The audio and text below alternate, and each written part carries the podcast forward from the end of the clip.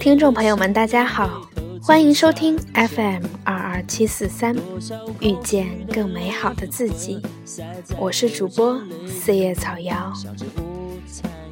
你有没有被一些类似于励志语录中的话语击中过内心呢？比如说，你若不勇敢，软弱给谁看？再比如说，就算输，就算死，也要趾高气扬，等等。这样的话语，或许听后你和我一样，会频频点头，然后暗暗下定决心。我也一定要这么做，我要勇敢，要坚强，要不服输，要样样做到最好，要让父母骄傲，不要让任何人失望，等等等等。这没有什么不好，但是你能否让情绪管理放个假呢？享受一下，想哭就放声哭，想笑就大声笑。到底是你在管理情绪，还是在让情绪控制着你呢？若你说“人在江湖，身不由己”呀，那就在这一刻放下一切包袱，跟着小姚我，让情绪管理放个假吧。绿灯一点点回到家不知要到几点。就是会忘记停下来，就是会睡到起不来，只是一直转台，却不知要看哪一台。生活的意义是什么？我看你也说不出口，一辈子也只有盲从。就是会忘记。今天跟大家分享一篇文章，来自一心里，我的朋友 Mona。TED 里有个演讲，说人们百分之七十的精力都用于思绪，这很惊人，同时也很可信。因为我的朋友 Mona 就是一个没有思绪的人，他有一个秒判断的特异功能，而他看起来真的总是那样举重若轻。他坐出租车，看到司机在吃东西。突然感到很饿，很饿，真的很饿。于是他就伸头问人家：“你在吃什么？”司机说：“辣条，其实就是豆腐干。”蒙娜说：“给我吃一点好不好？”司机愣了愣，把整包都给了他。还有一次，他在饭店吃饭，隔壁桌过生日。莫娜说：“那个蛋糕看起来很好吃的样子。”大家都说：“那也没办法呀，又不认识。”莫娜想了一下，突然眼前一亮，仿佛脑海里“叮”的升起了一个亮着的灯泡，手往天上一指：“没关系，我有办法。”说着倒了一杯雪碧，端着走了过去，笑盈盈地说：“过生日啊！”哎呀，生日快乐，生日快乐！隔壁桌的人也高兴地举起杯子，啊，谢谢谢谢，快来吃块蛋糕吧。还有一回，他去食杂店买东西，柜台上摆着一包打开的咪咪虾条，食杂店的老板在看《非诚勿扰》，看入了迷，没理会他，他就叮的一响，没有再叫人家。趴在柜台上跟老板一起看电视，并且你一只手我一只手的把一包咪咪虾条全吃完了。然后老板拍拍手问他要什么？洗发水。然后就你一言我一语的聊起来。哎呀，这个男嘉宾不行呀，就是就是。还有一回。莫娜去我店里吃冰淇淋，可是外卖台排着长队。她说：“怎么办？现在就想吃啊！”我说：“不行，不排队会被客人骂死的。我可不敢给你走后门。他又升起了“叮”的表情。没关系啦，我有办法。当时在外卖台打冰淇淋的是搞爷，一位看起来不太年轻，实际上也没有那么老的大叔。莫娜走到搞爷面前，清脆响亮地说：“爸爸，我要吃一个冰淇淋。”一时间，排队的客人都静默了。搞爷也无语了，默默地赶紧给他打了一个冰淇淋，挥挥手让他赶快走开。前些时候，他要去泰国玩，走之前我见到他腰上长了一圈红疙瘩，我上网查了一下，这个东西可能叫缠腰龙，是一种恶性真菌。等到长满一整圈的时候，就没治了，会死人的。芙蓉看到也吓了一跳，她沈婆婆就是长这个东西去世的。我们神情严峻地抓住她，逼她去医院。她头一扬，不去，晚上还要见朋友呢，明天就要出发了。我问什么时候回来？二十天吧。那要是长满了治不了了呢？哎呀，好了好了，那就死吧。他笑嘻嘻地安抚我，我气急败坏。这么死不觉得很不值得吗？泰国就不能往后推一点去吗？他不可思议地盯了一下，说：“你看看我这张脸。”像是运气那么不好，会这样就死掉的人吗？我总不能拉着他，把他硬拽去医院吧？更不能拿枪指着他去医院。何况我又没有枪，随他去吧。既然他自己想死，我也没办法。我很快也就忘了这件事。回来以后，他向我汇报。去医院看了，是什么东西啊？湿疹。我只得又翻了个白眼。这个人就是这样的。他要离开厦门，回老家去当化学老师。离开的前一天下午，还没有开始收拾他在厦门近十年的行李。晚上回去，收拾出了八大巨型袋子的东西，根本没有出租车愿意载他。他就和那一大堆东西一起在路边站着。没一会儿，来了一辆小卡车，司机伸头问他要去哪儿，然后谈定了价格，还帮他搬东西上车。问题是，送到地方之后，那个司机又不要钱了。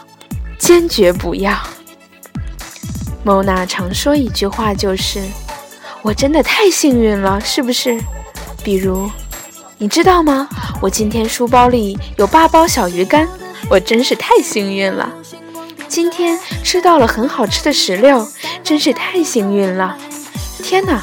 最近在追的那个韩剧里面的某某年轻的肉体太美了，我真是太幸运了。扫雷也能玩到天亮，我是一个自制力为零的人，但是真的很好玩啊！我真是太幸运了。他说有朋友说他把运气全用在这些小事里，大事上一定会很糟糕。可是对于这样时时刻刻享受着人类生活的人来说，究竟？有什么样的大事，又可以糟糕到哪里去呢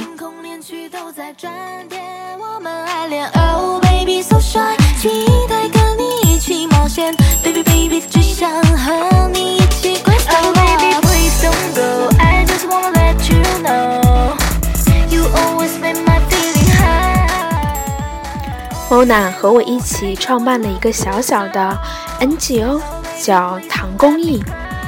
这个小公益机构正和他这个人一样，要快乐，不比惨，不逼捐，先办活动提供服务，然后再从中收取服务的费用。一切围绕如何让大家掏钱时没有压力为宗旨。最近的一次活动是二手跳蚤市场，大家带着自己闲置的物品来随意摆摊和闲逛，但并不是义卖的性质，所得可以自愿捐出，不捐也无压力。这次活动由我和 Mona 两个人负责统筹。两天下来，我累得像条狗，精神也垮了，只想拖着舌头发呆。可是 Mona 仍然步履轻盈，笑容可掬，像个小鬼头。活动结束后，还有精力数钱算账，并且还安排了晚上去找朋友玩。我们干的活明明是一样的呀！我不禁想了一下，这究竟是为什么呢？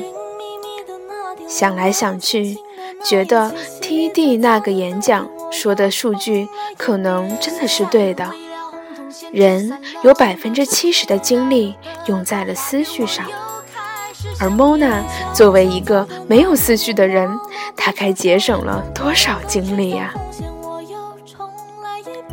比如说，顾客少的时候，我有些着急，在那儿琢磨着下次活动该怎么改进才好。一二三四，想了 N 多条，一边想一边推翻，心烦意乱。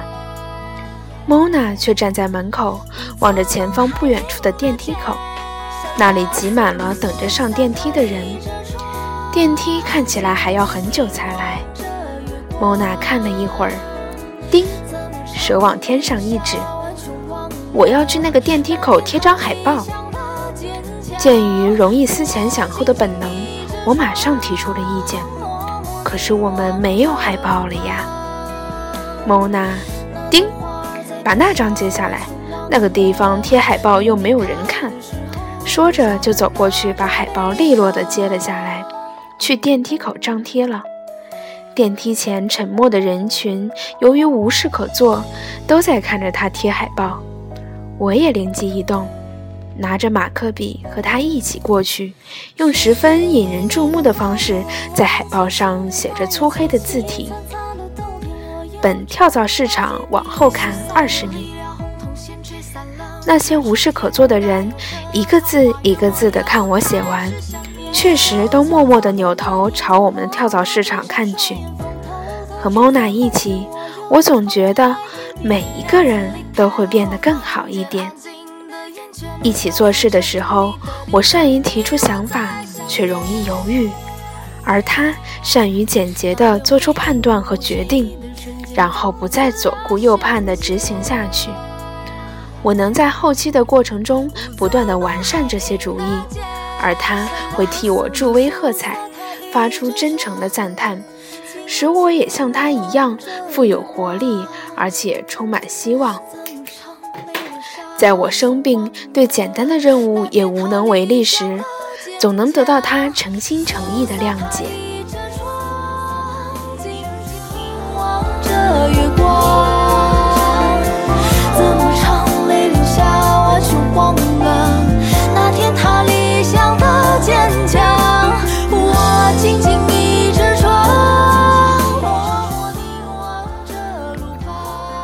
说笑话。刚开始说，他就开始笑了。我说还没到梗呢，他说因为预感到一定会很好笑啊，所以给他讲故事总是加好几倍的效果。有一次我们一起去旅行，那天晚上一大帮人茶话会，我讲了一晚上的故事，那是我发挥最好的一次。因为莫娜捂着肚子笑得快昏过去了，我觉得其他的人至少有百分之三十的笑是因为看着莫娜就太开心了吧。反正至少我有这么一个听众就够开心了，就算是他听过的，也一点也不打折扣，还会提醒我那个那个事情再给我们讲讲。有这样一个从来不会说这个笑话我听过的志同道合的朋友，而所有的故事一讲再讲也风采依然，这是多么珍贵呀！Mona 是我的，也是世上的珍宝。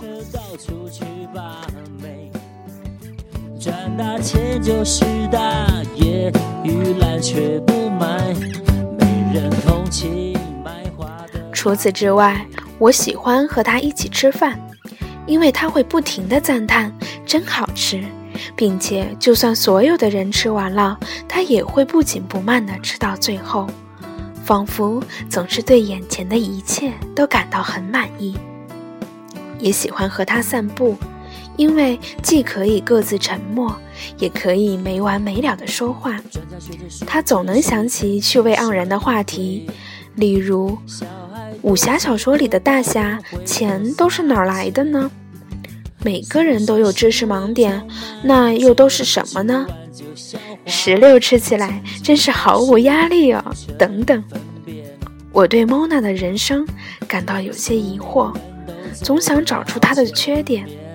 后来，我终于找到了一个，他这个人没有文艺方面的才华，给他一块粘土，谁都能捏出朵小花来，他不行，只能搓一个泥条；给支笔，谁都至少能画个笑脸，他不行，必须只面对着纸笔，头脑一片空白。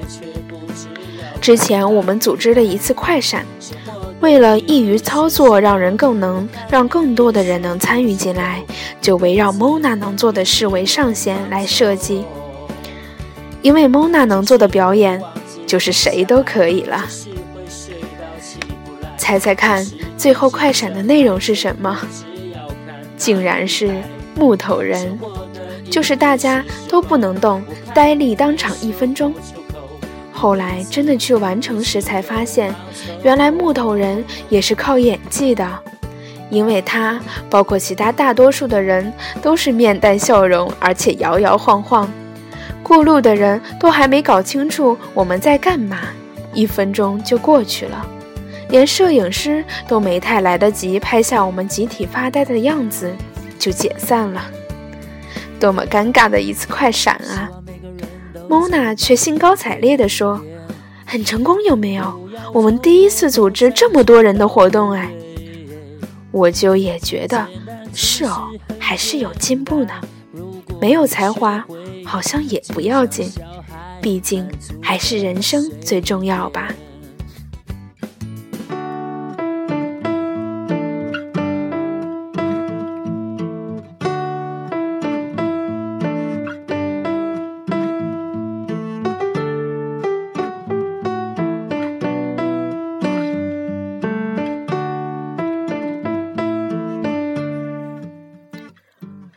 我想起 Mona，就好像想起了皎洁的月光。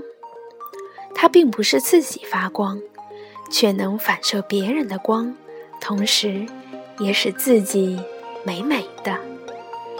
当他拜托我做什么的时候，我做着做着就没精力了，跟他说：“哎，我不行了，爱用完了。”他就抓着我喊：“爱我，爱我，快爱我！”我就高高兴兴地振作起来，想一想，我就替她未来的男朋友高兴，能和他一起享受当下的每个时刻，把他散发出来的青春和月色尽收眼底，温暖整个人生。像一个高飞就不降落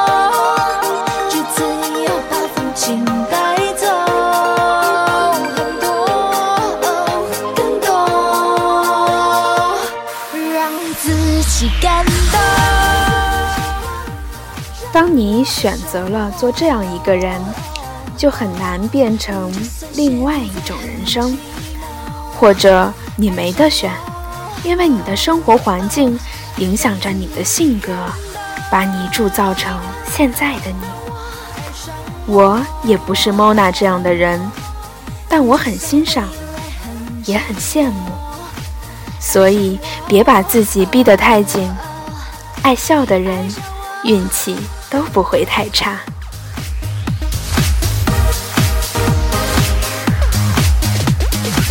希望在很久以后还记得自己曾经是